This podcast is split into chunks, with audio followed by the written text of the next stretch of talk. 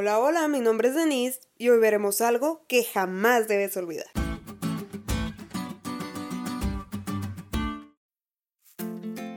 Viví muchas experiencias con mi prima Erika, pero cuando murió, la mayoría se tornaron borrosas en mi memoria. Sin embargo, hay una que está muy viva en mis recuerdos y fue la última que tuve con ella. Recuerdo tan claramente su cara de dolor mientras intentaba encontrar la posición más cómoda para mantenerse en su camilla. Yo, a punto de acercarme mientras que una enfermera me retiraba del lugar. La lección de hoy comienza con esta frase. Las palabras más importantes que se dicen, a menudo, son las últimas palabras que una persona pronuncia. En el caso de mi prima, no hubo últimas palabras porque no pude entrar a su habitación por ser menor de edad. Pero en el caso de Moisés, el autor de los primeros cinco libros de la Biblia, sí hubo un último discurso antes de su muerte, y es algo que debiéramos tener presente siempre.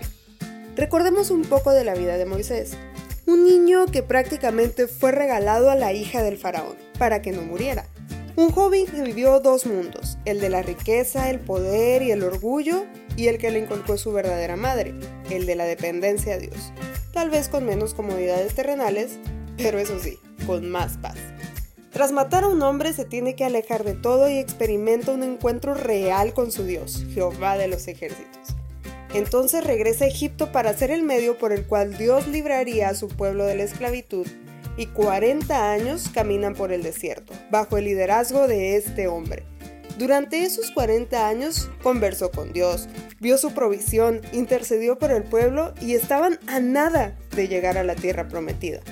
Quizá los israelitas olvidarían todo lo vivido, pero hay algo que Moisés no quería que olvidaran jamás. Entonces lo recalcó en su discurso final, poner a Dios en primer lugar en sus vidas. ¿Y cómo lo lograrían? Guardando toda su ley y no eligiendo solo lo que se adaptaba a su vida y rechazando lo que no sino que guardando toda la ley. Su misión era comunicar a las futuras generaciones el gran plan de salvación y solo podrían hacerlo mediante una fe viva. El mismo Dios que inspiró a Moisés para decir estas palabras es el mismo hoy. Hemos sido llamados a ser un pueblo fiel a todas las escrituras, donde el objetivo central es nuestro Cristo.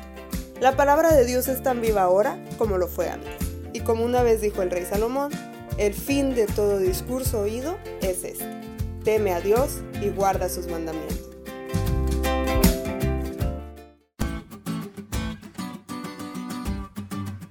¿Te diste cuenta lo cool que estuvo la lección?